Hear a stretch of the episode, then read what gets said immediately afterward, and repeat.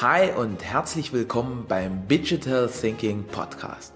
Der Podcast für die Druckbranche und alles, was dazugehört. Mein Name ist Erik Bradatsch und ich leite eine der leistungsfähigsten Druckereien in ganz Europa. Moin, moin und herzlich willkommen zu einer neuen Folge im Digital Thinking Podcast. Diesmal, wie das immer so ist, mit einem ganz besonders spannenden Gast. Und äh, ich sage mal den Namen dann ganz zum Ende. Mein heutiger Gast ist nämlich Vertriebsprofi aus Leidenschaft und er hat schon mit 18 Jahren, also ist wirklich ein Frühzünder, sein erstes eigenes Business gegründet im IT-Bereich und das dann später auch erfolgreich verkauft. Er ist mittlerweile Vertriebsexperte, Business Coach und Buchautor und mit seinem Wissen aus den über 23 Jahren IT-Unternehmertum und als Verkäufer ist er ein gefragter Berater, wenn es um erfolgreiche Umsatzsteigerung geht. Mit seinen originellen Ver Vertriebstipps bringt er dich und dein Vertriebsteam aufs nächste Level und damit herzlich willkommen, lieber Philipp, Philipp Semmelroth. Wie geht's dir? Mir geht es hervorragend. Ich freue mich über diesen positiven äh, Vibe, den ich schon spüre. Das wird sicherlich ein gutes Interview. Ich freue mich, dass ich dabei sein darf. Ja, ich hoffe, ich hoffe. Also wie gesagt, wir haben ja schon mal ganz kurz jetzt vorab geredet und ich habe da auch einen sehr, sehr positiven Eindruck. Ähm, habe auch deine Bücher gelesen, beziehungsweise die, die es schon gibt. Dazu aber später mehr. Äh, für alle, die dich jetzt noch nicht so studiert haben und nicht so kennen, umreiß doch mal ganz kurz, wo, wo kommst du her? Wie ist so die Historie? Wie bist du dahin gekommen, wo du heute bist? Okay, also da du einen Teil der Eckdaten ja schon bekannt gegeben hast, hier nochmal so ein Schnelldurchlauf. Ich habe mit 18 ein Unternehmen gegründet, weil ich vorher schon erkannt habe, dass ich mich sehr stark für Computer interessiere und da immer wieder Probleme habe, die, wenn ich sie gelöst habe, tatsächlich auch dazu geeignet wären, bei anderen Leuten gegen Geld gelöst zu werden. Dann habe ich eben mich irgendwann in der 12. Klasse mal krank gemeldet, eine Firma angemeldet, weil meine Eltern das für eine bescheuerte Idee halten, hielten. Dann habe ich mir ein Jahr später Abitur gemacht, dann war ich bei der Bundeswehr, habe auf den Wunsch meiner Eltern studiert, habe aber parallel dazu meine Firma entwickelt und habe dann irgendwann immer mehr Mitarbeiter eingestellt, habe den Ausstieg aus dem Tagesgeschäft geschafft, habe dann für normale KMUs im regionalen Umfeld gearbeitet und habe dann darüber hinaus aber auch für internationale Konzerne gearbeitet, weil die mich immer mal für Projekte dazugeholt haben und habe darüber extrem viel über professionellen Verkauf gelernt. Und das Wissen gebe ich halt heute weiter. Und was ich eben anders mache als viele, die sich im Verkauf bewegen. Ich habe ja auch diesen ganzen Background als Unternehmer. Das heißt, ich gucke mir das immer ganzheitlich an. Bei Verkauf geht es aus meiner Sicht nicht immer nur darum, den Umsatz zu steigern, sondern am Ende muss auch wirklich Profit überbleiben. Und Profit bleibt nur dann über, wenn du beim Marketing darauf achtest, dass du die richtigen Botschaften rausschickst und die richtigen Menschen auf dich aufmerksam werden. Weil irgendwelche Gespräche zu führen, bringt dich nicht nach vorne. Du brauchst richtig gute Kunden. Dann musst du im Verkauf natürlich nochmal schauen, dass du keine Beratungstätigkeiten erbringst, die niemand bezahlt. Dann musst du schauen, dass du die richtigen Leute an Bord bringst. Dann musst du das natürlich auch noch schaffen, hohe Preise durchzusetzen und bestenfalls wiederkehrende Einnahmemodelle daraus abzuleiten, weil du mit Standards, Prozessen, Abo-Modelle baust und so ein Zeug. Und wenn du das alles konsequent umsetzt und dann in der Auslieferung noch Präzision lieferst, dann hast du auch zufriedene Kunden, die über Jahre lang bei dir bleiben. Und das habe ich ja tatsächlich dann auch über Jahre sehr gut hinbekommen, sodass dann irgendwann ein Investor kam und hat gesagt, Semmelrot, ich würde gerne deinen Laden kaufen weil ich auf der einen Seite sehe, dass du ja nur noch Vorträge machst und anderen Leuten dein Know-how in Coachings und so weiter gibst. Bist ja nie da, das habe ich ja auf Social Media gesehen. Und gleichzeitig habe ich eben auch Interesse, unabhängig von deiner Kundenstruktur, an diesem Know-how. Wie schafft man es, ein Unternehmen so aufzubauen, dass Mitarbeiter selbstständig werden? Und das ist das, womit ich mich heute primär beschäftige. Und das ist auch das Know-how, was ich in meinen Büchern immer weitergebe, weil ich einfach sage, der Semmelroth hält heute Vorträge, macht Coachings, macht Trainings oder schreibt in Büchern über Dinge, die er wirklich gemacht hat. Das heißt, der, äh, die Essenz ist eigentlich Praxis statt Theorie. Wenn du von mir eine Antwort kriegst, habe ich es definitiv vorher schon ausprobiert, sonst würde ich dir sagen, musst du jemand anders fragen. Auf jeden Fall. Also das merkt man in deinen Äußerungen, das merkt man in den Büchern, das merkt man auch auf deinem YouTube-Kanal. Also du bist, ich glaube, da ist wenig so hohles drumherum gelabert, sondern, sondern du kommst halt zum, zum Punkt, zur Botschaft. Was mich jetzt aber ganz, ganz krass interessiert, äh, IT und Vertrieb, da müssen wir uns jetzt nichts vormachen oder erzählen. Das sind ja beides mega spannende und krasse Felder. Jetzt hätte ja, es können aber sich auch so entwickeln, dass du sagst, hey, ich mache jetzt äh, den Exit und noch weiter im IT-Bereich. Also du hast ja sozusagen von diesem, von diesem Verbund dann nicht für den Vertrieb entschieden. Wie, wie kommt das?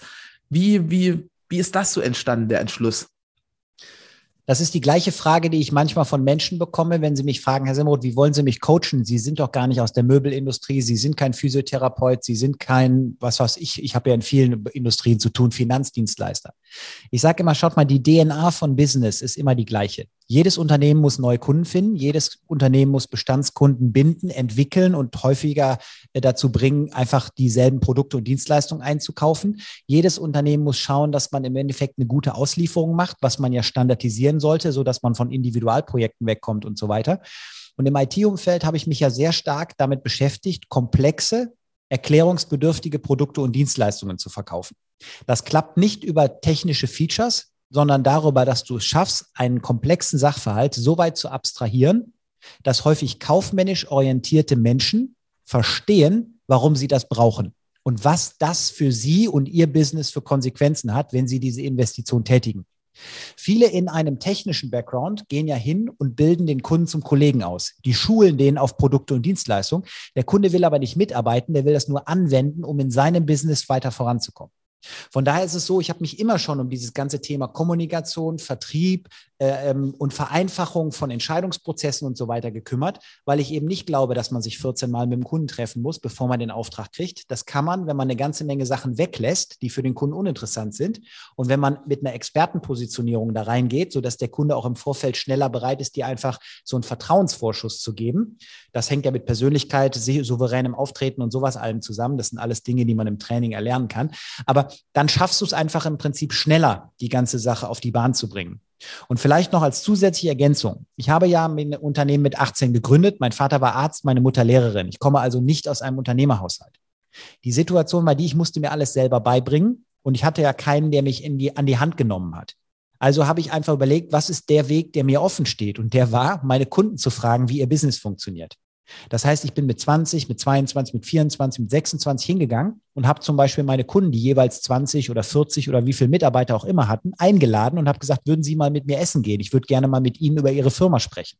Und dann habe ich mir in verschiedenen Abendessen von allen möglichen Menschen aus allen möglichen Branchen erzählen lassen, wie finde ich meine Kunden, wie motiviere ich meine Mitarbeiter, wie finde ich meine Mitarbeiter, wie qualifiziere ich meine Mitarbeiter, wie steigere ich meine Umsätze, wie kreiere ich Produkte und Dienstleistungen, wie achte ich auf Profitabilität, was mache ich mit meinem Geld, was läuft in meinem Unternehmen gut, was läuft nicht gut. Und dadurch habe ich so viel Know-how über so viele Businessmodelle erworben, dass ich das nachher natürlich nutzen konnte, um mit IT diese Businessmodelle zu optimieren, was mir viele IT-Projekte gebracht hat. Aber das führt mich halt heute auch in die Lage, dass wenn ich so Live-Coachings mit Unternehmern mache, die teilweise mir kurz ihr Problem schildern und direkt eine Lösung kriegen, weil ich sage immer, das ist für mich so klar, ich habe das alles schon mal an anderer Stelle gelöst und dann merke ich an der Reaktion, das ist für viele beeindruckend. Für mich ist es halt jetzt der, die Grundlage für mein neues Geschäftsmodell. Aber da sehe ich halt durchaus eine kontinuierliche Fortführung dessen, was ich immer schon gemacht habe. Ich habe halt vielleicht einfach nur den Inhalt des Gespräches etwas verändert, weil ich nicht mehr so viel über Server rede, sondern eben über andere Dinge. Aber natürlich habe ich auch einige Kunden aus der IT, die nach wie vor sagen, Semmerot, hilf mir mal in meinem Business, weil das kennst du halt wirklich im Detail. Aber grundsätzlich kann ich also da in dem Bereich allen helfen. Ich kann keine Spaghetti Bolognese kochen. Dafür habe ich Leute, aber bei anderen Sachen, das kann ich eben gut. So hat jeder seine Stärken und Schwächen. Stark. Wie, wie ist denn das? Also du, du sprühst ja vor Impulsen wir müssen jetzt auch mal vorwegschieben, du hast jetzt die Fragen nicht vorher gesehen und, und das kommt so wie so bam, bam, bam, wie so Maschinengewehrfeuer. Wie, wie schaffst du denn das, da fokussiert zu bleiben? Also wie, wie, wie hältst du Ordnung in deinem Kopf? Also Fokus ist ja der Unterschied zwischen Realität und Traum. Das heißt also, du musst im Leben auf jeden Fall darauf achten, dass du mal deine Ablenkungen managst. Es ist ja so, wenn du dich den ganzen Tag fremdsteuern lässt, hast du einfach Schwierigkeiten, Ziele zu erreichen. Wenn du tausend Dinge in deinem Kopf rumjonglierst, weil du dich einfach nicht organisieren kannst, dann wird natürlich auch nichts davon fertig. Viele Menschen machen sich immer Gedanken darüber, wie kann man Sachen besser organisieren. Ich denke einfach, erledigt ist der beste Weg, weil dann brauchst du dich nicht mehr darum kümmern. Das heißt, ich suche mir wenige Dinge raus, die ich richtig gut kann und mache nur das. Und für alles andere bezahle ich halt Leute, entweder externe oder eben auch Mitarbeiter. Und dann bleibt eben jeder in seinem Bereich da, wo er richtig gut ist und richtig effektiv ist. Was ich immer wieder so erschreckend finde, ist, es gibt eine unheimliche Fra Nachfrage am Markt nach Zeitmanagement-Seminaren. Aber Zeit kann man nicht managen. Jeder von uns hat 24 Stunden, egal was du tust. Worum es eigentlich geht, ist Selbstmanagement. Du musst deine, dein True North, deinen Nordstern definieren, wie ich letztens irgendwo gelesen habe. Dann musst du sagen, das ist das Ziel, was ich erreichen will. Und dann musst du von all den Dingen, die du tun könntest, überlegen, was davon bringt mich an mein Ziel und was davon lenkt mich nur ab. Und dann musst du einfach fair sein und sagen, das, was mich ablenkt, lasse ich einfach sein. Weil es mag sein, dass ich dadurch auch jemanden enttäusche, aber es bringt mich ja nicht nach vorne. Und wenn ich meine Ziele mit denen meiner Auftraggeber harmonisiere, dann sind wir ja beide daran interessiert, dass ich mich nicht ablenken lasse. Und weil du diese Vorlage angesprochen hast, ganz kurz noch, ich lasse mir bei Interviews nie die Fragen vorher schicken. Ich weiß, dass das immer angeboten wird, aber ich finde dynamische Interviews spannender und mag es auch einfach mal spontan über Sachen nachdenken zu können. Vor allen Dingen sehe ich darin auch für die Zuhörer und auch wenn ich jetzt Zuschauer habe auf Vorträgen oder Podiumsdiskussionen eben einfach eine höhere Chance zu prüfen, hat der wirklich Ahnung von dem, was er da tut? Oder hat er das nur auswendig gelernt? Ich finde es halt spannend, weil es gibt ja wirklich so, also aus, aus der Sicht des Interviewenden gibt es ja wirklich so, also eine ganz große Bandbreite zwischen äh, spontan und auf Punkt oder spontan und ja, geht so und dann vorbereitet und geht so bis zu vorbereitet auf Punkt. Also das, deswegen finde ich das immer bemerkenswert, wenn, wenn das so aus der, aus der Kalten gelingt. Ja, danke. Äh, meditierst du oder irgend sowas? Das fällt mir dann immer auch so als Erstimpuls ein, weil das ist ja auch so, eine, so ein Weg sozusagen zusätzlich noch im Inneren so ein Stück weit aufzuräumen und für Ordnung zu sorgen.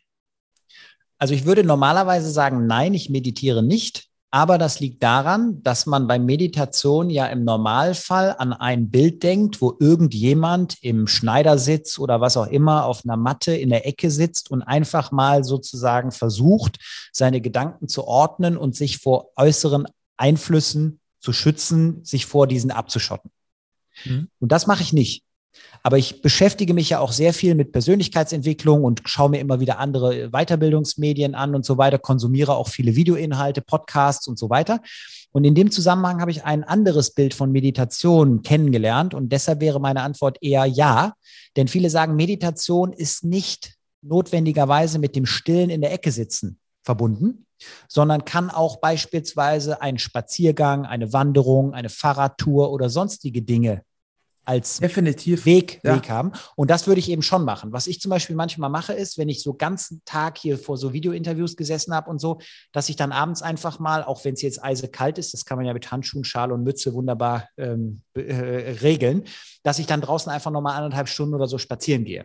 Wenn ich mhm. was mache, mache ich immer vollen Einsatz. Also selbst wenn ich entspannt spazieren gehe, meldet sich nach ein paar Schritten meine Apple Watch und sagt, soll ich das Training starten, weil meine Herzfrequenz halt so hoch ist, dass der sagt, das ist sicherlich kein entspannter Walk, aber für mich ist das wahnsinnig entspannend, wenn ich neben geistiger Anstrengung körperliche Anstrengung äh, als Gegenpol sozusagen regelmäßig herbeiführe. Deshalb habe ich auch zu Hause ein Fitnessstudio, wo ich also Laufband und, und Crosstrainer und Hantelbanken und all so ein Zeug habe. Nicht, weil ich das alles haben wollte, sondern weil es Zeit spart. Ins Fitnessstudio fahren kostet eine halbe Stunde hin, eine halbe Stunde zurück. Dann musst du noch trainieren. Wenn du es hier zu Hause machst, kannst du mit der einen Stunde netto direkt das gleiche Ergebnis erreichen und dann zu Hause duschen. Deshalb habe ich das alles zu Hause. Aber die Antwort ist, ich meditiere nicht still, weil ich da nicht zur Ruhe komme, aber ich kann wunderbar abschalten, wenn ich zum Beispiel einen langen Spaziergang auch über verschiedene Stunden am Meer oder so mache, weil ich da einfach mit frischer Luft und diesen ganzen Gedanken und so weiter merke, das hilft mir unheimlich zur Ruhe zu kommen. Stark. Mega. Äh, jetzt, jetzt hast du ja eingangs angedeutet, dass ein neues Buch im in the making ist, beziehungsweise jetzt schon im, im Druck wahrscheinlich eher. Wie, wie heißt das? Welche anderen Bücher sind auf dem Markt verfügbar? Und äh, du hast gesagt, du hast da was mit unseren Zuhörern vor. Ja, also grundsätzlich ist es so, ich habe tatsächlich, ähm, als ich jetzt meine Firma verkauft habe, das allererste Buch veröffentlicht, das heißt 55 Business Turbos für KMU. Mehr Zeit, Jawohl, mehr Kunden. Habe ich hier vorliegen. Ja, wunderbar. Ist das total Buch ist empfehlenswert übrigens. Dankeschön. Das Buch ist hervorragend gelaufen, gehört äh, zu den Topsellern im Gebal Verlag, ist jetzt auch schon wieder in der neuesten Auflage in der Produktion und so weiter, weil eben die Nachfrage so groß ist, hat mir auch unheimlich viele Türen geöffnet und wurde auch schon zum Beispiel parallel zu Keynotes von Veranstaltern eingekauft, die das dann an alle ihre Zuhörer rausgegeben haben, weil sie gesagt haben, da drin steht mal echt praxiserprobtes Wissen, nämlich 55 Strategien für Unternehmer, Führungskräfte und Verkäufer und man, wie du es eben schon gesagt hast, erkennt halt auch direkt, worum geht's. Man muss nicht erst irgendwie so einen Dekodierungsprozess darüber laufen lassen. Es ist relativ gut Klartext formuliert, dass die Leute einfach direkten äh, Actionplan an die Hand bekommen. Ja, hohe Faktendichte, ne? Also das gibt ja so Bücher, ja. da hast du so 500 Seiten und da steht dann was drin, was man irgendwie so auf dem Schmierzettel bekommt und hier, äh, das ist halt so, so, also kurz und, und auf den Punkt. Ja, das war also tatsächlich auch der Punkt, warum der Gabal Verlag meinem äh, Vorschlag gefolgt ist. Und zwar ist es so, dass normalerweise so ein Buch originär, wenn du so ein Vertragswerk mit dem Verlag im Vorfeld des Entstehungsprozesses ja abschließt, ja. einigt man sich im Normalfall auf den Standard, das sind so ungefähr 220 Seiten. Und dann habe ich ja 272 Seiten geschrieben und dann hat dieser Gabal Verlag das alles gelesen, hat gesagt, Herr Semroth, wir stimmen Ihnen zu. Man kann das gar nicht weiter einkürzen, weil es einfach keine Luftphrasen und so enthält und diese 55 Strategien gleichzeitig aber eben auch für jemanden, der nicht so viel Zeit investieren möchte, die Voraussetzungen schaffen, du kannst ja jede einzelne Strategie konsumieren und bei 55 brauchst du ja theoretisch, wenn der mal ganz grob rund ist, jede Woche nur eine Strategie zu lesen, umzusetzen, dann hast du Ende des Jahres das Buch durch und erhebliche Fortschritte in deinem Business gemacht. Ja. Trotzdem kann ich an dieser Stelle sagen, es wird jetzt in Kürze auch die Hörbuchversion davon verfügbar gemacht. Für diejenigen, die eben sagen, ich würde gerne den Inhalt haben, bin aber kein Leser und bin aber viel unterwegs, möchte ein Hörbuch haben. Dann habe ich das Buch geschrieben, einfach mehr Profit. Erfolgsstrategien für Selbstständige und Unternehmer. Da gibt es auch ein Hörbuch von, das gibt es auch im Prinzip als Buch, aber das Hauptwerk ist sicherlich die 55 Business Turbos und das neue Buch, so bauen Sie ein profitables Unternehmen, erfolgreicher wirtschaften statt härter arbeiten. Das wird ab 22. März verfügbar sein, vorbestellen kann man es schon. Aber für deine Hörer ist es so, am 28. Januar bringe ich ein Buch raus, das nennt sich das Unternehmer-Mindset. Und jeder, der möchte, kann unter diesem Interview, Podcast in den Show Notes. Wer möchte, sich im Prinzip einfach bei mir melden und bekommt dann von mir das Buch, das Unternehmer-Mindset, als Buch und als Hörbuch digital zur Verfügung gestellt. Wer das also jetzt nur als Podcast hört, ist gerade im Auto oder so weiter und sagt, hey, der Semmelroth hat was versprochen, ich weiß aber nicht, wo der Link ist, geht einfach auf Google, gibt Philipp Semmelroth ein. Das führt im Regelfall auf meine Webseite, nutzt das Kontaktformular und sagt, hey, du hast mir da im Podcast was versprochen, ich würde es gerne haben, dann schicke ich euch das zu. Das ist im Prinzip hier unser ja, was heißt Deal? Aber das war mein Geschenk an deine Hörer, für diejenigen, die hier ihre Zeit investieren. Ihr kriegt das komplette Buch einfach mal als Idee, als Arbeitsprobe und so weiter. Und wer dann nachher sagt, hey, das hat mir gefallen, jetzt kaufe ich die anderen Bücher, bin ich nicht böse. Aber wer danach nichts mehr kauft, hat zumindest auch kein Geld investiert. Es ist super nett von dir. Also vielen Dank schon mal im Namen unserer Zuhörer.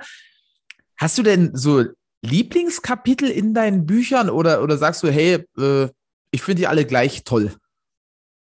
Also ich höre natürlich von vielen Menschen Feedback und das Feedback geht in die Richtung Semmelrot. Gerade die Tipps für Verkäufer sind wahnsinnig gut. Was ich allerdings nicht kann, ist wirklich zu sagen, das Kapitel finde ich großartig oder dieses Kapitel finde ich großartig, weil ich auf der einen Seite natürlich nicht ganz objektiv bin, weil ich sie alle geschrieben habe. Aber auf der anderen Seite ist für mich eben ganz wichtig, dass Menschen, die da draußen sich in irgendeiner Form verbessern wollen, verstehen, es ist nie diese eine Sache. Es ist immer das Zusammenwirken von verschiedenen Impulsen. Mhm. Wenn du zum Beispiel das Buch nimmst, so bauen sie ein profitables Unternehmen. Das skizziert exakt, wie du von Marketing über Verkauf, über Umsetzung, über das Controlling eine Kette bauen musst, die ineinander greift. Wenn das Marketing irgendwelche Leute anspricht, die im Verkauf überhaupt nicht richtig bedient werden können oder die Verkäufer Zusagen machen, die in der Umsetzung gar nicht erfüllt werden können, ja. dann hast du vielleicht viel Traffic. Du brauchst viele Leute. Du machst bestenfalls auch eine Menge Umsatz, aber du verdienst nichts damit, weil du hinten raus so viele Probleme lösen musst, die du vielleicht auch mit Kulanzgutschriften und so weiter adressieren musst, dass das keinen Sinn ergibt. Und deshalb ist mir eben immer wichtig, dass ich sage, Leute, was ich euch wirklich anbieten kann, ist, ich kann euch helfen, vertrieblich richtig weit nach vorne zu kommen, bezahlte Dienstleistungen auch für Beratungen abzurechnen und sowas. Aber das ist immer nur ein Baustein in einer gesamten Philosophie. Und da muss man ganzheitlich denken. Und viele, die im Verkauf zum Beispiel heute als Trainer unterwegs sind, die geben dann in ihrer Vita an, sie waren irgendwo Key-Accounter irgendwo. Das heißt, die waren irgendwo in einer Position, wo sie beispielsweise, wenn du jetzt Key-Accounter bei Vodafone warst, alle zwei Jahre irgendwelche Deals neu angenommen haben, wo der Kunde sagte, hey, Vertrag läuft aus, muss ich verlängern und dann konnten die sich den Umsatz gut schreiben. Und weil sie große Accounts betreut haben, waren das auch große Umsätze, aber die haben vielleicht keine Erfahrung von Akquise, die haben keine Erfahrung von Kundenrückgewinnung, die können nur Bestandskunden Aufträge entgegennehmen. Die machen heute trotzdem Vertriebstrainings und geben für Laien äh, äh, sozusagen das Signal raus, ich kann dir auch helfen, besser zu werden in den anderen Bereichen. Denen fehlt aber eigentlich die Erfahrung in den Bereichen. Und ich habe ja wirklich bei Null angefangen und habe alle Akquisegespräche selber gemacht. Dann habe ich irgendwann ein Team befähigt, vertriebliche Leistungen zu erbringen. Dann habe ich Standards und Prozesse geschaffen, die mein Team in die Lage versetzt haben, ohne mich auch Kundenbedürfnisse profitabel zu erfüllen. Und deshalb sage ich immer, es ist nicht der eine Impuls. Wer mit mir zusammenarbeitet, kriegt immer das große Ganze, weil ich eben bereichsübergreifend weiß, was hat das, was ich hier vorne mache, zum Beispiel hinten raus für Konsequenzen. Und das äh, ist eben der Punkt, weshalb ich immer sage, man muss leider einmal das ganze Buch lesen, aber es wird sicherlich auch gut investierte Zeit sein. Also ich glaube nicht, dass einer das Buch irgendwann in die Ecke feuert und sagt, das kann ich mir nicht vorstellen, dass das funktioniert. Nee, auf keinen Fall. Also meine Lieblingskapitel an der Stelle sind aus diesem 55 Business Turbos Transaktionskosten, weil das habe ich noch ja. nie so schön einfach erklärt gesehen. Also das, das versteht ein Kind in, in diesem Buch. Äh, und dann Pareto Quadrat. Also ich bin schon seit Jahren so ein riesiger Pareto-Fan. Und trotzdem, immer wenn man das nochmal liest und nochmal auf dem Vortrag hört und, und die, dieses Pareto, das ist einfach so mächtig und das dann nochmal so ins Quadrat zu nehmen, ist halt mega geil. Jetzt hast du ganz, ganz oft über diese Rolle des Marketings auch gesprochen. Wir, wir sind eine sehr marketinglastige Branche im, im Druckbereich. Hm, wo, wo siehst du denn so die, die größten Stolpersteine in der Zusammenarbeit von Marketing und Vertrieb? Ja, das Problem ist halt häufig, sagen wir mal, dass der Verkäufer zum Beispiel gar nicht versteht, dass seine Aufgabe es nicht ist, Marketing zu machen. Das heißt, aus meiner Sicht ist es so, Marketing muss Bedarf wecken, Verkauf Bedarf decken. Das ist aus meiner Sicht erstmal die schwarz-weiß grobe Rollenverteilung. Der eine muss halt am Markt irgendwie Sichtbarkeit erzeugen und muss irgendwie Aufmerksamkeit und Neugierde schaffen und so weiter. Und wenn die Leute sich dann nähern, dann muss der Verkauf übernehmen und sagen, okay, alles klar, Herr Kunde oder Frau Kundin, ne? So, was ist Ihre Anforderung und wie können wir die profitabel zusammen umsetzen? Aber was dann viele Verkäufer falsch machen, ist, anstatt einfach eine konkrete Fragestellung zu beantworten, dem Kunden erstmal ein Ergebnis zu liefern, was der Kunde bewerten kann, um dann nachher zu sagen, das hat mir gut gefallen. Die haben mir was versprochen, ich habe mehr bekommen, als ich erwartet habe. Und deshalb habe ich für das nächste Geschäft einen höheren Vertrauensstatus erreicht und bin deshalb auch bereit, vielleicht größere Risiken, was größere Investitionen äh, zur Folge haben könnte, einzugehen. Da gehen viele Verkäufer eben von weg und sagen, Herr Kunde, ich habe hier noch 22 andere Lösungen für Probleme, die Sie noch gar nicht geschildert haben, aber das würde ich Ihnen gerne mal alles vorstellen, weil wir können noch viel, viel mehr für Sie tun. Und das führt dann dazu, dass ich das Kapitel geschrieben habe, verführte Kunden kaufen nicht. Du musst dem Kunden einfach erstmal sein Problem, was er eigentlich schon kennt, lösen. Löst keine Probleme, die der Kunde nicht kennt, weil der kann ja dann den Nutzen sein, deiner Lösung noch gar nicht bewerten. Und du musst dir erstmal einen Vertrauensvorschuss erarbeiten und dann liefern und dann neu anfragen. Aber viele im Verkauf wollen immer Zeit sparen. Anstatt sich wiederholt mit dem Kunden zu treffen, wollen die am liebsten im Erstkontakt den kompletten Warenkorb, das komplette Produkt- und Dienstleistungsportfolio beim Kunden platzieren und wundern sich dann, dass es zu keinen Entscheidungen kommt oder eventuell zu unheimlich langen Entscheidungsprozessen, weil der Kunde sagt, das ist so komplex und es sind so viele Dinge äh, angesprochen worden. Das ist einfach nicht gut. Und deshalb ist für mich einfach die klare Botschaft, Du musst im Marketing dich darauf konzentrieren, dass du einfach mal da draußen klar zu verstehen gibst, was können wir für Probleme lösen? Und wenn dann einer im Verkaufsgespräch sitzt und ist bereit, für die Lösung des Problems zu investieren, dann würde ich das nur machen und nichts anderes. Den Rest kann man später machen, aber nicht alles gleichzeitig. Und daran scheitert es in vielen Fällen schon. Wobei wir ja noch einen Schritt weitergehen können, wenn du es so konkret möchtest. In vielen kleineren Unternehmen gibt es ja gar keine Trennung zwischen Verkauf und Marketing. Da macht das häufig eine Person. Und wenn ich das mit meiner Expertise heute höre, weiß ich, das kann nicht funktionieren, weil das zwei völlig widersetzliche ähm, Zielsetzungen sind. Das kann man nicht in einer Person abbilden, professionell. Das geht einfach nicht. Also was, was du schön rausgearbeitet hast, ist, dass man halt Geschäfte auch kaputt reden kann. Ja. Also ich äh, bin jetzt auch schon ein paar Jahre dabei und ich, ich weiß noch, wie ich mal bei so einem Pitch gesessen habe. Da war ich noch deutlich jünger und äh, habe dann wirklich so vom Hundertsten ins Tausendste denn erzählt, an welchen Stellen es kritisch ist. Und dann waren die Kunden so verunsichert, dass die gesagt haben, ey, äh, dort, dort können wir nichts kaufen, obwohl ich wahrscheinlich von den ganzen Leuten, die gepitcht haben, der, der ehrlichste war und den Prozess am, am umfangreichsten beschrieben habe. Aber schlussendlich interessiert halt, hey, kriegen die die Lösung auf die Reihe oder nicht? Und da geht es ja auch viel um Gefühl in so einem Vertriebsprozess, ne? Absolut, absolut. Und das finde ich super, dass du das so reflektiert betrachtest und sagst, hey, da habe ich früher auch Mist gebaut. Und wenn ich heute zurückschaue, würde ich halt verschiedene Dinge, die ich in der Vergangenheit äh, gemacht habe, auch anders machen. Aber das ist eben auch das, was ich im Training immer rüberbringe. Da sage ich, Leute, ihr erlebt mich heute auf einem Level, da bin ich ja nicht gestartet.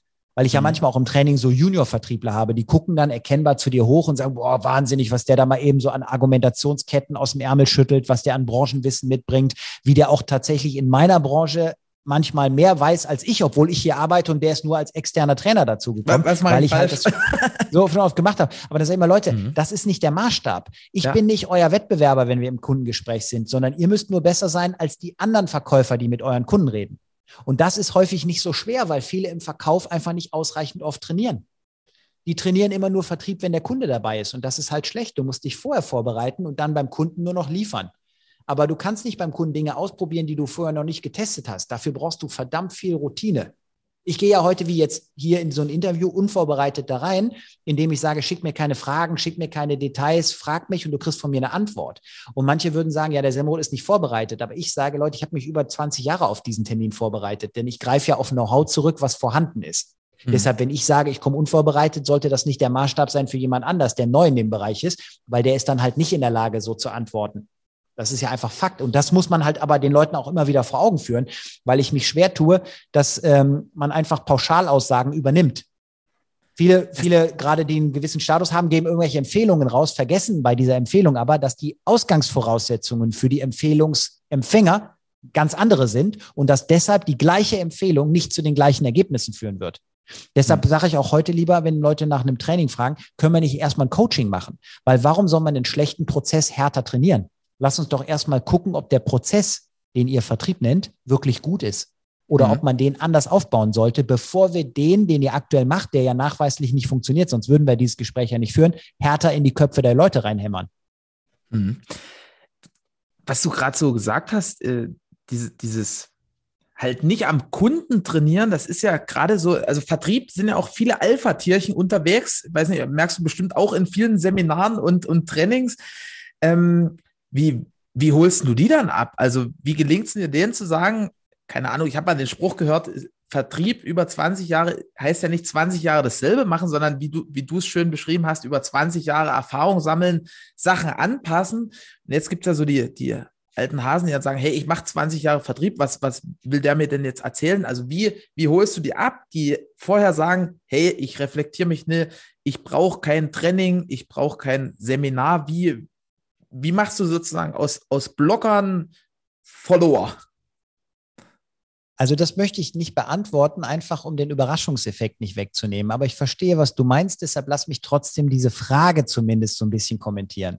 Hm. Für mich ist es persönlich das Größte, wenn in einem Vertriebstraining erkennbar ist, dass Menschen, die mit der Annahme in das Training gekommen sind, dass sie bereits die Besten sind, alles im Griff haben und eigentlich ausgelernt sind, zu irgendeinem Zeitpunkt, meistens innerhalb der ersten zwei Stunden, irgendein Signal senden und sagen, alles klar, ich mache mal was, ich schreibe mal ein paar Sachen mit, der Mann hat ein paar gute Ideen, die ich so noch nie umgesetzt habe. Und am Ende des Tages geht es mir nie darum, dass ich nachher von allen als der Beste eingestuft werde, sondern ich denke immer, ich möchte im ersten Schritt erstmal natürlich sicherstellen, dass die erkennen, es macht vielleicht Sinn, einfach mal ganz ergebnisoffen zuzuhören. Und dann gehe ich in deren Kontext rein frage manchmal auch, wie machst du solche Situationen und sage, was wäre denn, wenn du es mal so machst? Und dann merke ich relativ schnell, da ist der ein oder andere und denkt, krass, so habe ich das noch nie versucht, aber alleine das drüber nachdenken scheint schon für mich Sinn zu machen. Und ich habe schon sehr oft so Sachen erlebt, wo jetzt dann so Leute kommen und sagen, Herr Semmold, ich mache schon 30 Jahre Vertrieb oder ich habe schon unzählige Trainings besucht oder jetzt gerade für eine Firma, die haben 400 Mann, da habe ich gerade da das ganze Sales-Team trainiert. Da merkt, meldete sich einer, der sagte, also ich habe eigentlich keine Frage. Aber ich mache seit 18 Jahren Vertrieb. Ich habe für dieses Unternehmen gearbeitet, für dieses Unternehmen und für dieses Unternehmen. Und das waren richtig große internationale Konzerne. Mhm. Der sagte, ich habe schon viel gesehen, ich habe schon viel gemacht und ich habe schon viel verkauft. Aber das, was ich hier heute Morgen gesehen habe, habe ich so noch nie erlebt und ich freue mich wirklich, dass ich daran teilnehmen durfte. Und das war für mich persönlich ein Riesenheiler, denn diese Firma hatte in 2021 äh, aufgrund der Tatsache, dass die über 30 Vertriebler in ihrem Sales-Team haben, mehrere Trainer immer mal wieder kommen lassen, um verschiedene Themenbereiche zu vermitteln. Und die haben dann im Dezember eine Umfrage gestartet, wer von allen Trainern, die da war, der Beste gewesen ist. sowohl vom Inhaltlichen als auch von der Durchführung, als auch vom Spannungswert her und so weiter. Und wen man sich wünschen würde, in 2022 vielleicht häufiger zu sehen. Und ähm, man hat mir die Auswertung zur Verfügung gestellt und ich war mit Abstand auf Platz eins. Und das Dank. funktioniert halt nur, wenn du im Prinzip irgendwas anders machst als der ganze Rest. Und mhm. ähm, das ist halt in Deutschland so, dass wenn du über solche Erfolge sprichst, der ein oder andere das auch schnell mal eben mit so einem gewissen Touch von Arroganz verknüpft damit musst du leben. Aber ich sage immer, ich liefere. Egal, was du im ersten Schritt von mir denkst, lass mich einfach mal liefern. Am Ende wirst du merken, das ist nicht nur einfach gut gesprochen, das ist auch da ist Substanz hinter. Und so ist es da halt auch. Und von daher ist es so, ich kann dir sagen, es gelingt in Anführungsstrichen immer. Aber wie es gelingt, ist halt auch immer situativ und individuell, weil ich arbeite ja nicht mit einer Sales-Truppe, sondern ich arbeite ja immer mit Individuen. Egal, ob die da als Sales-Team erscheinen, aber jeder Einzelne ist ja eine individuelle Persönlichkeit. Und im Verkauf musst du ja sehr stark an deiner situativen Gesprächskompetenz arbeiten. Du musst ja in der Lage sein, auch in Gesprächssituationen mit mehr als einem Entscheider, sehr schnell von A nach B, von B nach A zu switchen, um jeden in seiner Denkweise abzuholen. Der blaue ist ja sehr systemorientiert, der will Sicherheit, der will Fakten, der will Planbarkeit, der will wenig Risiko. Der rote denkt, hör mal, lass mal die ganzen Details weg. Wie lange dauert das? Brauchst du meine Unterstützung? Was kostet das? Wann ist fertig? Und du musst ja trotzdem schaffen, dass du beide abholst. Und das ist ja gerade in so einem Szenario häufig völlig konträr, was du den Leuten als Antworten liefern musst. Und so ist es im Training auch. Du musst halt merken, ist der noch an Bord? Muss ich den wieder zurückholen? Driftet der weg? Habe ich den noch, schreibt der mit, sieht der Mehrwert da drin, ist der noch anti und so weiter. Und da gibt es so viele Möglichkeiten. Und das finde ich ist halt das Spannende. Und deshalb mache ich das so gerne. Und deshalb sage ich auch immer, ich habe genau wie alle anderen natürlich die Schwierigkeit, den ersten Deal zu machen. Weil das ist immer für einen Kunden ein großes Risiko, einen externen zu holen, wenn du 30 Vertriebler hast. Weil wenn der Vertriebler Mist ist, verbrennst du eine Menge Geld, denn deine Leute kosten ja auch Geld, wenn die da sitzen. Aber die wieder Holerquote, also Folgeauftragsquote, die ist extrem hoch, weil die Leute sagen, der Semmerot hat einfach geliefert, das passt einfach und dann äh, ist das natürlich auch immer das Schöne, mit diesem Bestandskundengeschäft zu machen, weil du dann auch immer tiefer in deren ähm, Business-Kontext einsteigst und mhm. dann natürlich irgendwann die Leute sich auch öffnen für wirklich persönliche Tipps. Also ich habe schon zum Beispiel den, den Weltmarktführer im Kalkbereich trainiert da hatte ich dann auch einen Spezialisten in einem Bereich, dem habe ich dann irgendwann gesagt, hör mal, wenn du mit mir redest, wir haben so Übungen im Stehen gemacht und so, sage ich, möchte ich, dass du die Hände anders hältst, ich möchte, dass du das machst, ich möchte, dass du das so machst. Und das ist eine Sache, damit kannst du kein Training eröffnen. Aber in der zweiten oder dritten Runde, wo du dich mit denen triffst, sind die nicht böse. Die fühlen sich nicht auf den Schlips getreten. Die sagen, Mensch, danke, dass mir das mal einer sagt. Und dann musst du das mit denen nur ein paar Mal wiederholen, dass die sich in diesem neuen Auftreten auch wohlfühlen. Aber das ist das, was ich, wofür ich wirklich brenne das, das merkt man total. Also da, da ist ganz schwierig sozusagen für mich dazwischen zu kommen mit der nächsten Frage oder anzusetzen, weil das ist so zack, zack, zack. Also da ist Passion dahinter. Wenn du das jetzt mal so be betrachtest, die Firmen, wo du warst, die verschiedenen Branchen, die, die Coachings, die Trainings und alles, was so in den letzten Jahren passiert ist, gab es da vielleicht so eine Art Gemeinsamkeiten? Also wenn man jetzt so rauszoomt, so die Top drei Veränderungen, die in den Firmen richtig was bewegt haben? Die Frage habe ich nicht ganz verstanden. Also wenn du sagst, was sind die Gemeinsamkeiten, dann kann ich dir sagen, es ist so, viele Firmen haben natürlich schon etwas komplexere Sales-Prozesse dahinter. Mhm. Entweder weil sie eben über mehrere Instanzen gehen oder weil sie zum Beispiel mit größeren Investitionsvolumina verbunden sind oder weil sie eben einen Kontext haben, der sehr erklärungsbedürftig ist und wo auch vielleicht individuell immer noch mal ein bisschen was überprüft werden muss. So habe ich zum Beispiel, als ich dieses Kalkunternehmen da über mehrere Intervalle äh, trainiert habe, auch Sachen erfahren, was man alles berücksichtigen muss. Als Beispiel, du kannst nicht einfach Kalk in 250 Kilometern Entfernung verkaufen, um, weil es da gerade einfach ist, Neukunden zu generieren. Weil das Problem ist, die nennen das Schornsteinradius.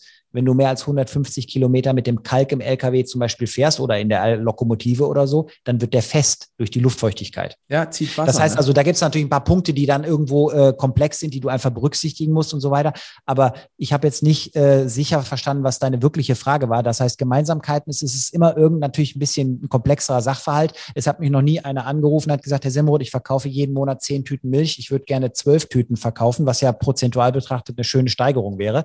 Aber das ist ja äh, ein Prozess, der hat ja selten mit äh, Salesforce zu tun, sondern einfach nur mit Kundenpräsenz im Laden und vielleicht prominenter äh, Platzierung im Laden sprich Regal oder so. Aber du kannst gerne nachfragen für den Fall, dass du es in eine andere Richtung lenken willst. Okay, vielleicht etwas anders formuliert. Also, wenn, wenn du jetzt wohin gehst und es sagt jemand, hey Philipp, komm mal rum, wir, wir wollen hier den Umsatz steigern, dann hast du ja wahrscheinlich so in, in denke ich zumindest so eine Art Checkliste in deinem Kopf, die du, die du durchgehst. Also wenn man das jetzt mal auf IT-Service jetzt nicht in deinem Fall, bei dir war das komplexer, aber wenn man bei der Apple Hotline anruft, die sagen immer zuerst, hey, hast du deinen Rechner schon neu gestartet? Das wäre sozusagen die Eins. Dann als zweites sagen die halt, hey, hast du schon mal ein NV-RAM-Reset gemacht? Das ist das zweite. Und dann geht es so in die, in die detaillierteren Sachen. Hast du auch so eine Art, äh, so große Steinbrocken, die, die meistens treffen? Hm, lass mich lieber dann äh, die, an, die Frage nochmal ein bisschen anders beantworten. Und zwar, wie gehe ich Gerne. vor? Was sind die Gemeinsamkeiten in meiner. Vorgehensweise? Mhm. Und zwar ist es immer so, ich gucke mir erstmal an, wie es aktuell gemacht wird. Weil die Realität ist ja die, es entsteht manchmal auch auf Kundenseite die Erwartungshaltung, da kommt jetzt ein Externer rein und der sagt uns, wie alles besser geht. Aber da sage ich, Leute, bevor wir darüber sprechen könnten, wie es besser geht, lasst uns doch erstmal darüber sprechen, wie läuft es aktuell. Ich hatte mhm. zum Beispiel in äh, den 2020, 2021 hatte ich ähm, einen Kunden, der ist in der Bekleidungsindustrie. Und der wollte mit mir darüber sprechen, wie er mehr Platzierungen für seine Produkte ent, äh, erreichen kann, wie er mehr Läden dafür begeistern kann, so ein Regalfach frei zu machen, um da seine Sachen reinzulegen und so weiter. Und er hat gesagt, Simo, wie sieht Ihr Lösungsansatz aus? Dann habe ich gesagt, hey, pass auf, Sie sind einen Schritt zu schnell. Erklären Sie mir mal, wie hat das denn bei allen anderen geklappt, wo Sie aktuell platziert sind? Und lassen Sie uns mal herausarbeiten, was war da Ihre Argumentation? Was ist eventuell der Grund, warum es noch nicht großflächig funktioniert? Wie sieht es mit der Reproduzierbarkeit der Erfolgsquote aus, wenn Sie mit mehreren Vertrieblern unterwegs sind? Weil ist es tatsächlich so, dass jeder von Ihnen, wenn er mit zehn Leuten spricht, sechsmal eine Platzierung durchsetzt? Oder ist es vielleicht so, dass es nur einer schafft und alle anderen schaffen nur zwei? Dann ist doch nämlich die Frage, ist der Prozess nicht in sich nicht ganz richtig? Oder findet ein Know-how-Transfer innerhalb der Sales-Truppe gar nicht vernünftig statt? Weil der eine weiß zwar relativ zuverlässig, wie es geht, gibt sein Wissen aber nicht weiter. Oder lässt sich das, was er macht, gar nicht reproduzieren, weil es gar nichts mit dem zu, also mit der Vorgehensweise zu tun hat, sondern sein Erfolgsfaktor die Fähigkeit ist, zwischenmenschlich losgelöst von Produkt und Dienstleistungen, Kunden in irgendeiner Form zu motivieren, ihm diesen Vertrauensvorschuss zu geben. So, das heißt also, egal ob ich sowas mache oder jetzt letztens habe ich einen Versicherungsbereich, ähm, äh, also im Versicherungsbereich jemanden beraten, da habe ich dann auch gesagt, erzähl mir doch erstmal, wie ihr arbeitet. Der hatte neun Leute in seinem Callcenter, und habe ich gesagt, ich möchte von jedem mal ein paar Bandaufnahmen hören. Ich möchte einfach mal hören, wie die arbeiten, bevor die von mir gehört haben, wie es man es machen könnte. Und dann verdichte ich im Prinzip basierend auf diesen äh, Einzelanalysen meine Empfehlung und sage, pass mal auf, ich würde gerne einen Piloten starten. Und zwar basierend auf dem, was ich gehört habe, wo ich denke, das ist gut und wo ich denke, das ist schlecht, würde ich es gerne mal so und so machen. Dafür bin ich bereit, es entweder selber zu versuchen, weil ich viel auch vormache, oder beispielsweise mit jemandem aus eurem Sales-Team das zusammen umsetze. Wenn die Ergebnisse dann nachhaltig besser sind, macht es Sinn, diesen äh, Prozess, den wir neu erdacht haben, auf den zweiten, auf den dritten, auf den vierten auszurollen, um zu überprüfen, lassen sich die besseren Ergebnisse reproduzieren war es Glück oder ist es wirklich mit System besser? Und so mache ich das dann. Das heißt also, am Ende des Tages ist es so, ich komme nie rein und sage, ich weiß, wie es besser geht, sondern ich frage immer erstmal, wo steht ihr aktuell? Und dann, wo wollt ihr denn hin? Und dann fange ich mit bestimmten Analysen an. Wie zum Beispiel auch, okay, wie sieht euer Hauptvertriebsweg aus? Und wenn die mir sagen Telefon, dann brauchst du ja nur, wenn der mehrere Verkäufer hat, einfach mal zu schauen, wie wird denn telefoniert? Heißt erstmal, wie viele Telefonate finden statt?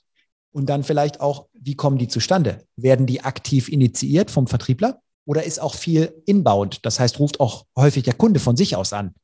Wenn der Kunde von sich aus anruft, hat das nämlich aus meiner Sicht mit, Vertriebs gar nicht, mit Vertrieb gar nichts zu tun. Dann sind das Bestellannahmeprozesse.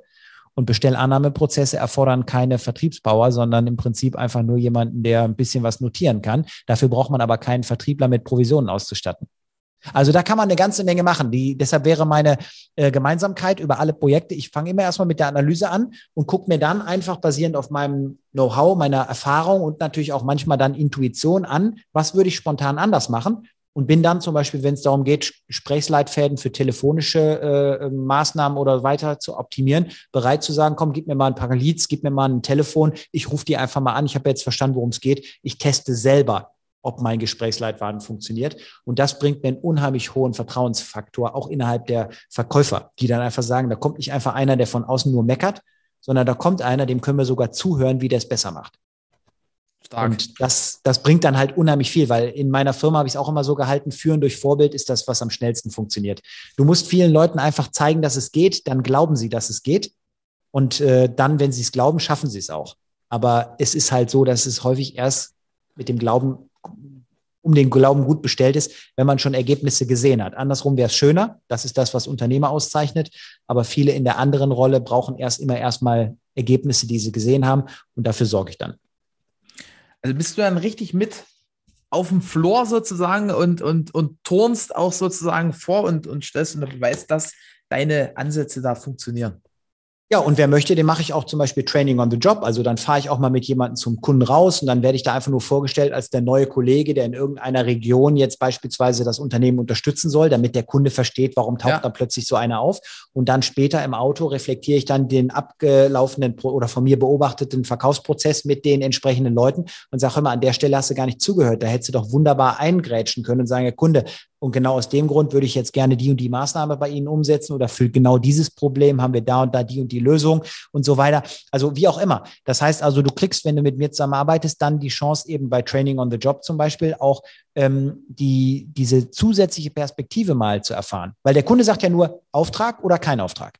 Mhm. Der sagt aber nie ehrlich, kein Auftrag, weil an der Stelle fühlte ich mich von Ihnen nicht richtig abgeholt und hätten Sie das etwas anders formuliert, wäre ich selbstverständlich bereit gewesen, Ihnen den Auftrag zu geben. Deshalb wird ein, ein, äh, ein, Vertriebler auch dadurch nicht besser. Der wird nur besser durch den Reflexionsprozess und der muss halt durch eine externe Instanz stattfinden, weil du selber sehr selten in der Lage bist, objektiv zu reflektieren.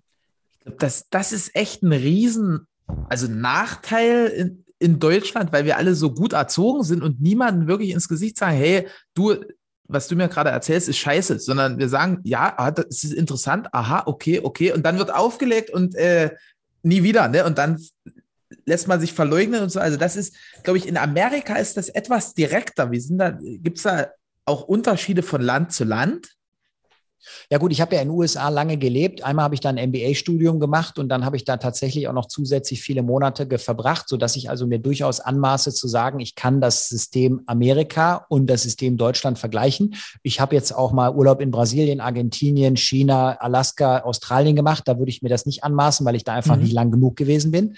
Aber in Amerika hast du natürlich auf der einen Seite schon diese Sache, die gehen deutlich äh, mit deutlich mehr Leichtigkeit an bestimmte Sachen ran. Die gehen auch mit einem besseren Mindset in viele Situationen rein weil der Amerikaner hat halt nicht dieses Problem, was der Deutsche hat. Der Deutsche glaubt immer, er ist noch nicht so weit, er muss sich noch ein bisschen vorbereiten, ihm fehlen noch ein paar Details und so richtig gut ist er noch nicht. Trotzdem kann er halt auch international sehr stark überzeugen, weil die Leute einfach sagen, die Deutschen liefern Substanz. Wenn die sagen, das funktioniert, kann man sich darauf verlassen.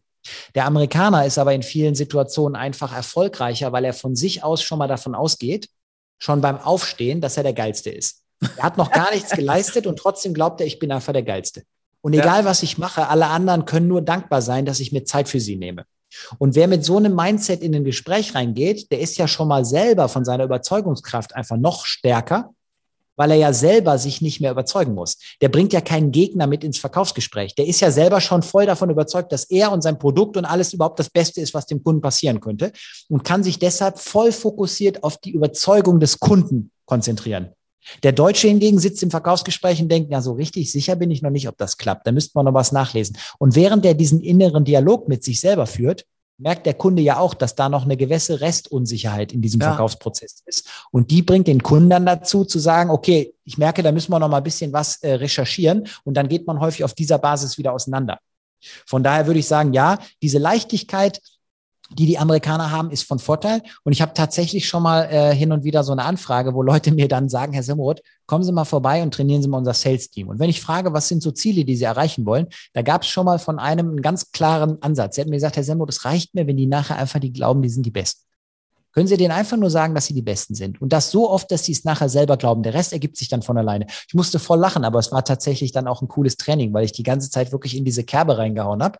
Und äh, das ist, wenn Menschen merken, dass ein gewisses Selbstbewusstsein auch mal wirklich auszuprobieren und sich wirklich mal ein bisschen souveräner zu geben und so weiter, ähm, dass das gar nicht gefährlich ist. Dann merken ja, die plötzlich, hey, das Leben macht echt Spaß. Das, das ist mega spannend, dass du das sagst. Also ich, ich sehe das bei uns im Vertriebsteam auch. Da, da gibt es so einen Unterschied. Ich, ich nenne das immer so das Erreichen der Flughöhe. Ne? Also wenn jetzt so ein Vertriebler frisch anfängt, und der sitzt im, im Vorstellungsgespräch, der, der hat einen super Eindruck von der Firma, der weiß, ey, die, die Produkte sind cool, aber der hat es eigentlich noch nie richtig erfahren. Ne? Also es ist so nachgeplappert in Anführungsstrichen. Und sobald er erstmal merkt, oh krass, das funktioniert ja wirklich und ich kann ja hier mit, mit diesem Telefon, was auf meinem Platz steht, wirklich was erreichen, dann ist auf einmal wie so ein, wie so ein Switch, der im Kopf passiert und ab da sind, sind die dann erfolgreich. Absolut, absolut. Also das ist ja immer nur eine Mindset-Geschichte. Deshalb mhm. in meinem Buch, das Unternehmer-Mindset, was wir ja gesagt haben, kann jeder hier entsprechend sich gratis sichern, geht es ja auch genau darum. Du musst im Prinzip gucken, dass das Programm, was da in deinem Kopf läuft, was alle deine Aktivitäten steigert, steuert und damit mhm. natürlich auch beeinflusst. Das musst du ja im Prinzip selber schreiben und kontinuierlich aktualisieren. Und selber schreiben klingt ja, ja logisch, aber ist gar nicht logisch, weil viele nutzen da oben ein Programm, was sie gar nicht selbst geschrieben haben, sondern was jemand anders da installiert hat. Genau. Die Installationsdienstleistungen wurden von der Schule erbracht, von den Eltern erbracht, von den Großeltern erbracht, von den Nachbarn, von den Freunden, von den Bekannten, von irgendwelchen anderen Menschen, vielleicht auch früheren Arbeitgebern, Jobkollegen und so weiter. Mhm. Aber das Programm, was da oben läuft, ist nicht zwingend darauf äh, programmiert, die Ergebnisse zu produzieren, die man sich selber in seinem Leben wünschen würde sondern es ist darauf programmiert, dass man im Endeffekt einfach nicht aneckt, dass man systemkonform wird, dass man mhm. steuerbar bleibt, dass man kontrollierbar bleibt. Weil es ist doch immer so, wenn du eine Gruppe von Menschen hast, die nur aus Individuen besteht, wo jeder selber denkt, jeder selber Ziele hat und jeder in eine andere Richtung will, wird es relativ schwer sein, diese Leute unter einem Schirm zu steuern, um ein übergeordnetes Ziel zu erreichen. Vergleich das mal mit der Armee. Du kannst jetzt in der Armee nur irgendeinen Kampf starten, wenn du alle Leute auf das gleiche Gefechtsfeld schickst. Wenn du sagst, lasst uns mal alle kämpfen und jeder hat eine andere Idee, wo man kämpfen könnte, dann wird zwar überall gekämpft, aber du wirst nie gewinnen, weil du überall die Kräfte unkonzentriert einsetzt. Und das ist eben diese, diese Thematik. Du musst das Mindset beeinflussen, weil der Rest kommt dann. Leute glauben immer, ich muss noch mehr Skills haben, mehr Strategien haben, ich muss noch ein bisschen mehr lernen. Aber am Ende des Tages ist es so, wenn wir geboren werden, können wir alle schon verkaufen. Jedes Kind schafft es, dass zwei Leute im direkten Umfeld in der Lage sind, Essen, Trinken und Windel wechseln in die Wege zu leiten, und zwar auf Signal. Die sitzen da nicht und, und überlassen das dem Zufall. Die geben dir ein Signal. Die schreien, die schlagen, die krabbeln, die machen irgendwas und geben dir das Signal. Das heißt, die haben zwei Sachen. Die haben eine starke emotionale Bindung und die haben einen unbrechbaren Willen. Und beides geht später im Laufe des Lebens verloren, weil man einfach sagt, nee, nee, dein Willen ist nicht so wichtig. Wenn, wenn einer schon, ich will, heißt es immer schon, nein, nein, ich möchte. Und damit fängt es doch an. Und im nächsten Schritt geht es dann darum, es geht nicht immer nur um dich, du musst auch mal an die anderen denken und so weiter. Aber es ist dein Leben, deine Regeln. Und von daher glaube ich, manchmal ist so ein gewisser Fokus auf sich selber schon nicht schlecht, weil wenn man sich selber im Griff hat, kann man auch anderen helfen. Wenn man sich selber schon nicht im Griff hat, kann man niemand anders nach vorne bringen. Und das ist aber eine Sache, die gesellschaftlich betrachtet häufig nicht so angesehen ist ist wie im Flugzeug, ne? Da soll man sich ja auch immer zuerst die Rettungsweste anlegen und dann den anderen. Absolut, absolut. Da steht auch immer, helfen, äh, Selbsthilfe steht an erster Stelle, aber das ist halt im realen Leben häufig dann doch nicht der Fall, dass das so gewünscht ist. Stark. Was, was ist denn, also ich sehe schon so an den, an den Fragen, du bist immer ein Fan von wirklich im Detail Sachen zu analysieren. Ich bin immer so ein Fan von, von so grob rausgezoomt. Äh, deswegen die nächste Frage ist wahrscheinlich wieder etwas schwierig zu beantworten. Aber was, was sind so die, die drei Sachen, die die meisten Unternehmen, wo du reinkommst, falsch machen? Beziehungsweise was sind so die drei Sachen, die meist schon richtig laufen in Deutschland? Wow, das ist ja auch ein bisschen pauschal zu beantworten. Also das äh, wäre jetzt Deswegen eine Frage, der Vorrahmen.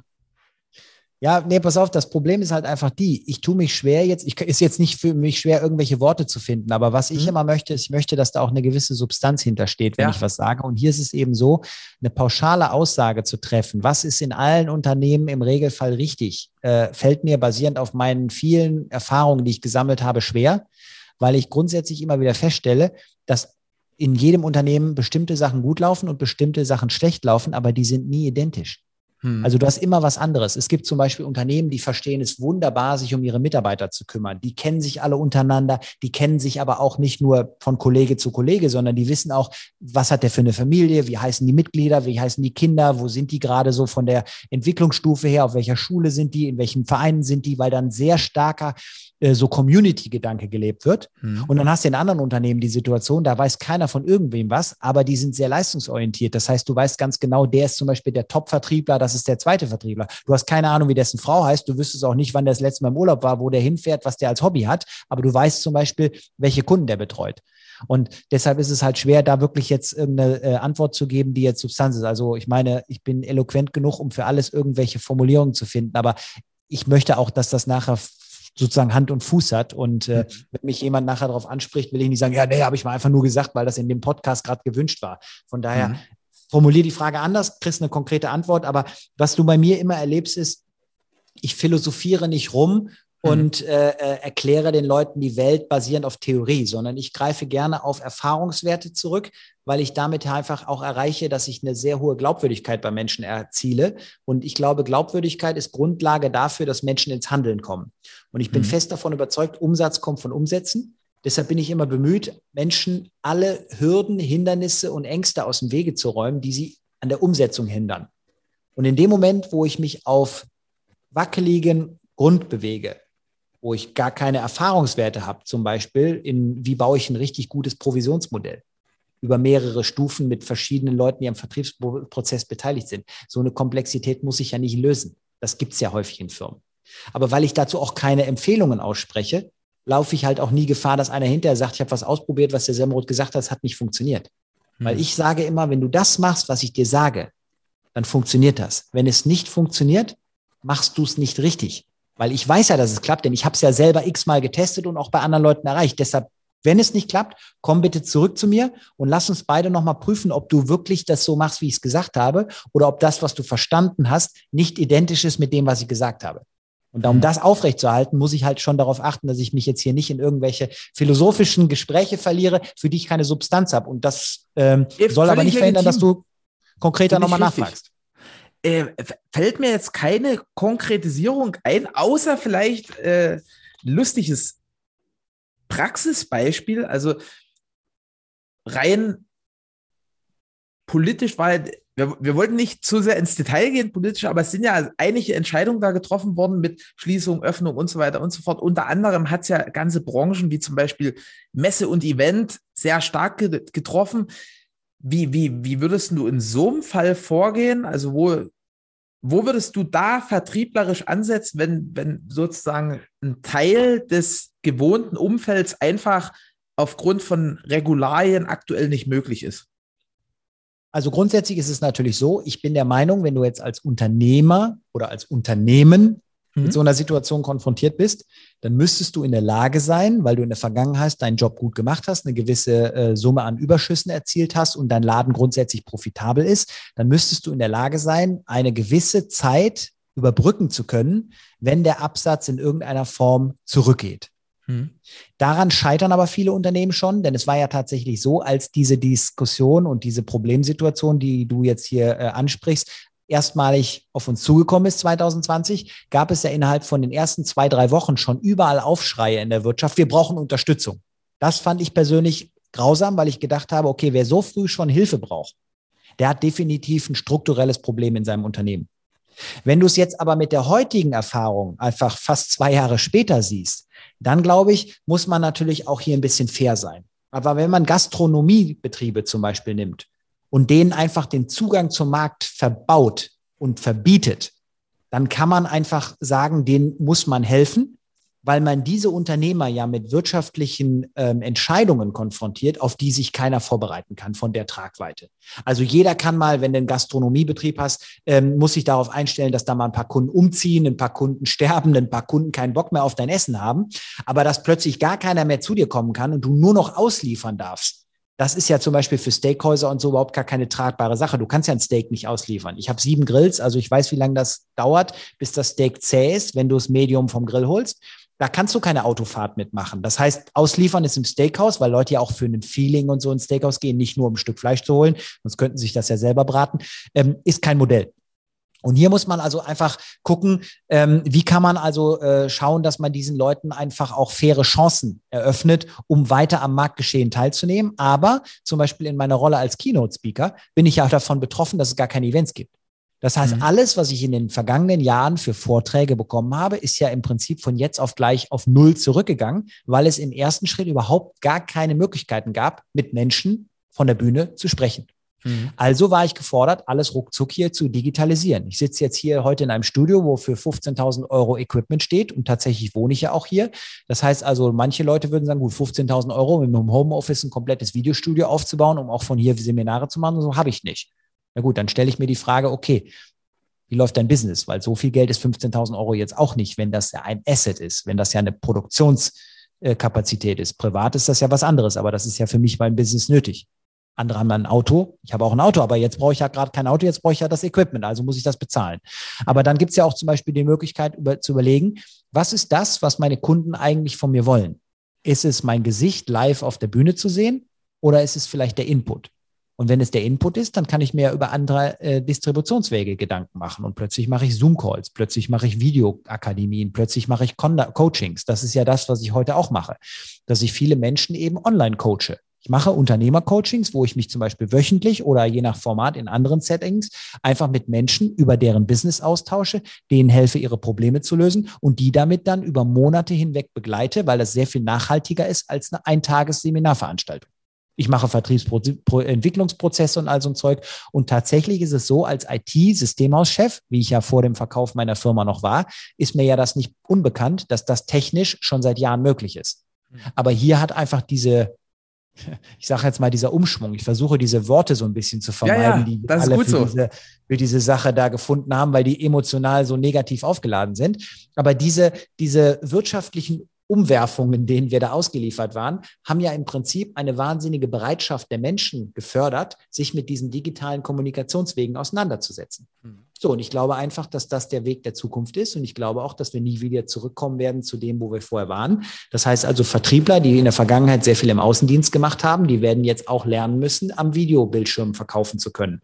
Und das setzt natürlich auch ein gewisses ähm, optisches Erscheinungsbild voraus. Deshalb ist so eine Investition in so ein Studio, in eine vernünftige Kamera, in eine vernünftige Belichtung einfach sinnvoll und gehen Schritt weiter, notwendig. Es wird sicherlich auch zu einer Aufweichung kommen zwischen Innendienst und Außendienst und so weiter, weil du einfach diese klassische Rollenverteilung nicht mehr haben wirst. Aber das sind ja Dinge, die äh, viele schon akzeptiert haben und sich damit mit dem neuen Normal arrangieren und versuchen im Rahmen dessen, was heute geht, wieder Lösungen zu finden, um weiter Geschäft zu machen. Und es ist ja auch so, dass das gelingt, denn ich habe jetzt gerade die Zahlen aus den Vereinigten Staaten gesehen. Da sind ja die Arbeitslosenzahlen alle zurückgegangen und so weiter. Die Leute haben sich ja in dem neuen System irgendwie arrangiert. Ich habe zufällig gerade die Zahlen aus Amerika gelesen, weil das halt in der Zeitung aufpoppte, also in meiner App. Mhm.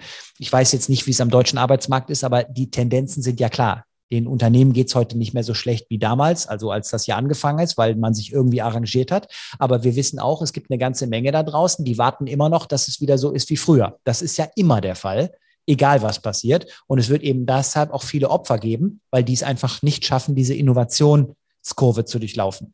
Denn es gibt auch heute immer noch Leute, die jetzt beispielsweise ähm, sagen, können Sie mich hören, können Sie mich sehen, ist das Bild gut, ist der Ton gut, bin ich schon da und so weiter, weil die einfach in der Vergangenheit einfach zu langsam waren, um sich mit diesen neuen Medien auseinanderzusetzen. Mhm. Und das wird halt hinten raus natürlich dann äh, auch Konsequenzen haben. Weil irgendwann an diesen Dienstleistern, Anbietern, Unternehmen keiner mehr Interesse hat, weil es genug andere gibt, die den Berg übernehmen. Es gibt zum Beispiel Versicherungsagenturen, die verkaufen jetzt heute zum Beispiel mit einer Salesforce von 3500 Agenten. Ich habe da gerade so ein Projekt, deshalb kenne ich da so ein paar Zahlen. Äh, die Situation, da sind 3200 nicht in der Lage, online die gleichen Vertragsabschlüsse zu realisieren, weil die noch nicht den Weg gefunden haben, wie präsentiere ich mich im Videocall so, dass mein Kunde Vertrauen fasst? An welcher Stelle blende ich die Unterlagen ein? Wie schaffe ich das, dass ich die Unterschriften an den entsprechenden Stellen kriege? Weil du musst ja Dokumente auf einem anderen Weg bereitstellen und irgendeinen Prozess entwickeln, der die Unterschrift für den Kunden leicht erbringbar macht weil du ja eben nicht die Möglichkeit hast, Herr Kunde, hier mal kurz unterschreiben, hier haben Sie einen Kugelschreiber. Das heißt, du musst ja diese ganzen Prozesse neu durchdenken. Das läuft mhm. ja heute alles unter dem Deckmantel Digitalisierung, aber das ist aus meiner Sicht heute auch einfach so ein Wort wie bei Bullshit-Bingo, was man einfach überall einsetzt, wenn man einfach denkt, es muss was gemacht werden, ohne konkret werden zu wollen. Spannend. Jetzt sind wir schon fast durch. Ähm, leider sitzt du nicht in dem Raum, den ich bei YouTube gesehen habe. Da war so ein, so ein riesen Bücherregal im Hintergrund, ein gut bestücktes. Deswegen die, die vorletzte Frage ist nämlich, was, was ist denn dein Lieblingsbuch aus dem letzten Jahr? Das kann ich dir nicht beantworten, weil ich tatsächlich ja regelmäßig Bücher konsumiere. Ich äh, habe zum Beispiel bei Audible so ein Hörbuch-Abo. Das heißt, ich nutze einfach viel Zeit, die beim Autofahren, die auch beim Sport oder sonst was entsteht, um immer wieder neuen Content zu konsumieren. Und dadurch äh, konsumiere ich natürlich eine ganze Menge Bücher. Und äh, bei mir ist es so, ich mache nicht den äh, Nutzen eines Buches im Vergleich zu anderen Büchern fest, sondern ich schaue, ist in dem Buch mindestens ein Tipp gewesen, der mich weitergebracht hat weil ich ja heute 42 bin und einfach der Meinung bin, wenn ich eher auch auf einem Seminar nur einen Tipp kriege, den ich noch 30 Jahre umsetzen kann, dann hat sich das ganze Ding ja gelohnt. Das heißt, ich könnte deine Frage beantworten und sagen, zum Beispiel, was ich wahnsinnig gut finde und schon häufiger gelesen habe, ist das Buch Die Vier-Stunden-Woche. Auch wenn ich überhaupt niemand bin, der an vier Stunden Arbeit interessiert wäre. Aber du lernst halt in dem Buch viel über Produkte und Dienstleistungen, wie man die vermarktet, wo die Unterschiede liegen. Wobei, und das ist jetzt leider eine Vorlage, die ich als Vertriebler nicht ungenutzt lassen kann, das kriegst du auch nochmal konkreter beantwortet in meinem Buch, so bauen sie ein profitables Unternehmen. Aber das wäre eine Sache, die ich sage, die macht richtig Spaß, die macht äh, Spaß zu lernen. Dann gibt's äh, ein Buch Persuasion, wo es einfach um das ganze Thema Kommunikation im Verkauf geht. Wie kann ich mit bestimmten psychologisch fundierten Methoden dafür sorgen, dass Kunden mehr von dem tun, was ich mir so vorstelle und vielleicht sogar selber nachher glauben, es wäre ihre eigene Idee gewesen. Also da gibt es wirklich eine ganze Menge Bücher, die ich so immer mal wieder konsumiere.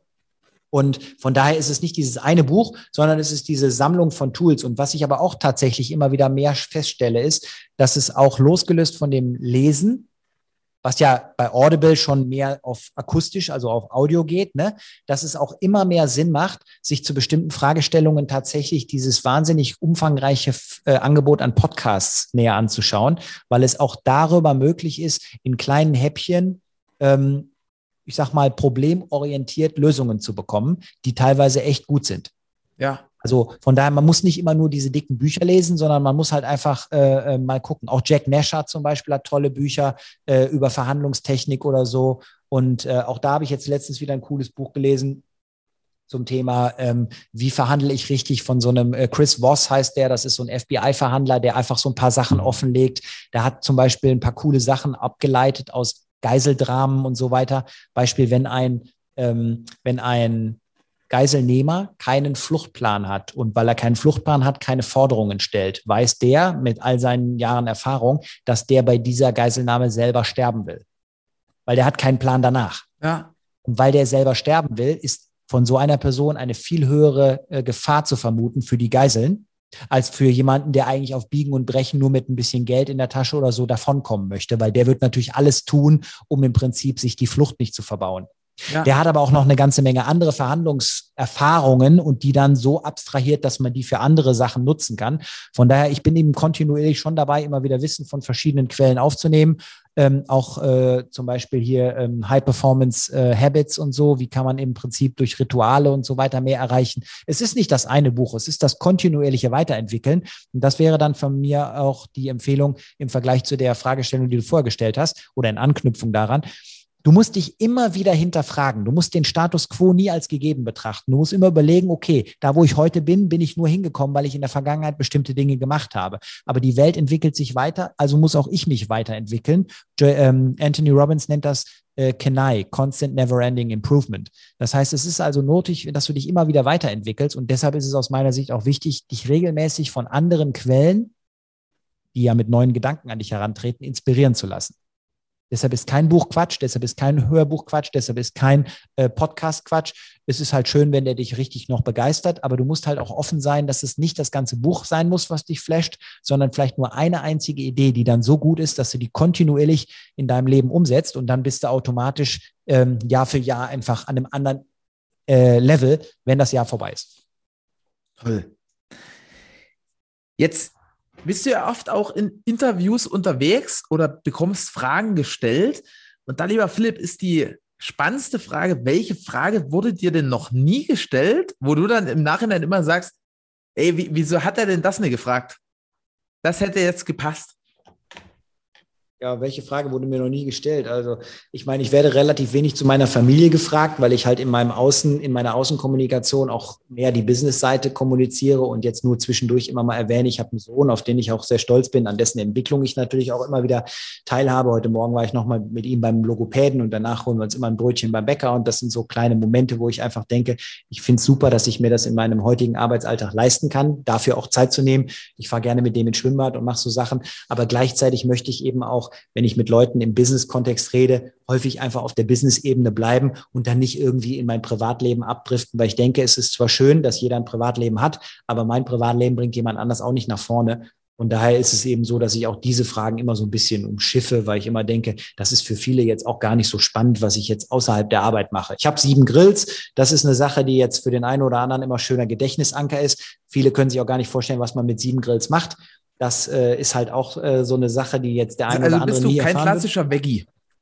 Nee, ich bin also kein Vegetarier. Ich, äh, ich grille auch Gemüse und ich stelle auch schon mal irgendwelche Dinge zur Verfügung, die jetzt vielleicht aus Kartoffeln und Gemüse und sowas zur Verfügung stehen. Aber drumherum mache ich dann doch schon mal auch gerne Meeresfrüchte oder also ne, auch dann entsprechende äh, größere Tiere da oder so oder eben Fleisch. Aber das sind so die, die Sachen, wo jetzt die Fragen meistens nicht so unbedingt in die Richtung hingehen. Cool. Wenn jetzt jemand sagt, und ich glaube, das werden einige sein, ey, der Philipp äh, haut jede Menge Wissen raus, macht einen sympathischen Eindruck. Du hast das ja das eine oder andere Mal angerissen, dass, dass du da auch sozusagen für den weiteren Weg zur Verfügung stehst. Wie, wie sind da so die Möglichkeiten? Wie kann dich jemand kontaktieren? Wie, wie sind so die nächsten Schritte? Also ich habe ja hoffentlich in diesem Interview für die Zuhörenden, die das jetzt gehört haben und dann reflektieren können, rübergebracht, dass ich auf der einen Seite Ahnung habe von bestimmten Sachen und auch nichts mache, was ich nicht kann. Weil ich einfach meinen Kunden ja gegenüber auch immer ein Leistungsversprechen abgebe und sage, wenn ich den Job übernehme, kannst du ihn als erledigt betrachten. Damit das funktioniert, muss ich auch im Vorfeld sehr genau selektieren, kann ich hier helfen und will ich hier auch helfen. Ich hatte mal vor längerer Zeit eine Dame angefragt, ob ich sie unterstützen kann beim Vermarkten von Faltencreme. Da habe ich gesagt, da bin ich raus, weil ich einfach glaube, dass du es dir unheimlich schwer machst, denn ein Großteil der Männer dürfte kein Interesse an deinem Produkt ja. haben. Lass uns über Gewichtsreduktion sprechen, haben wir wieder alle an Bord. Dann können wir, über, aber das, da wäre ich halt emotional stärker bereit, mich zu engagieren.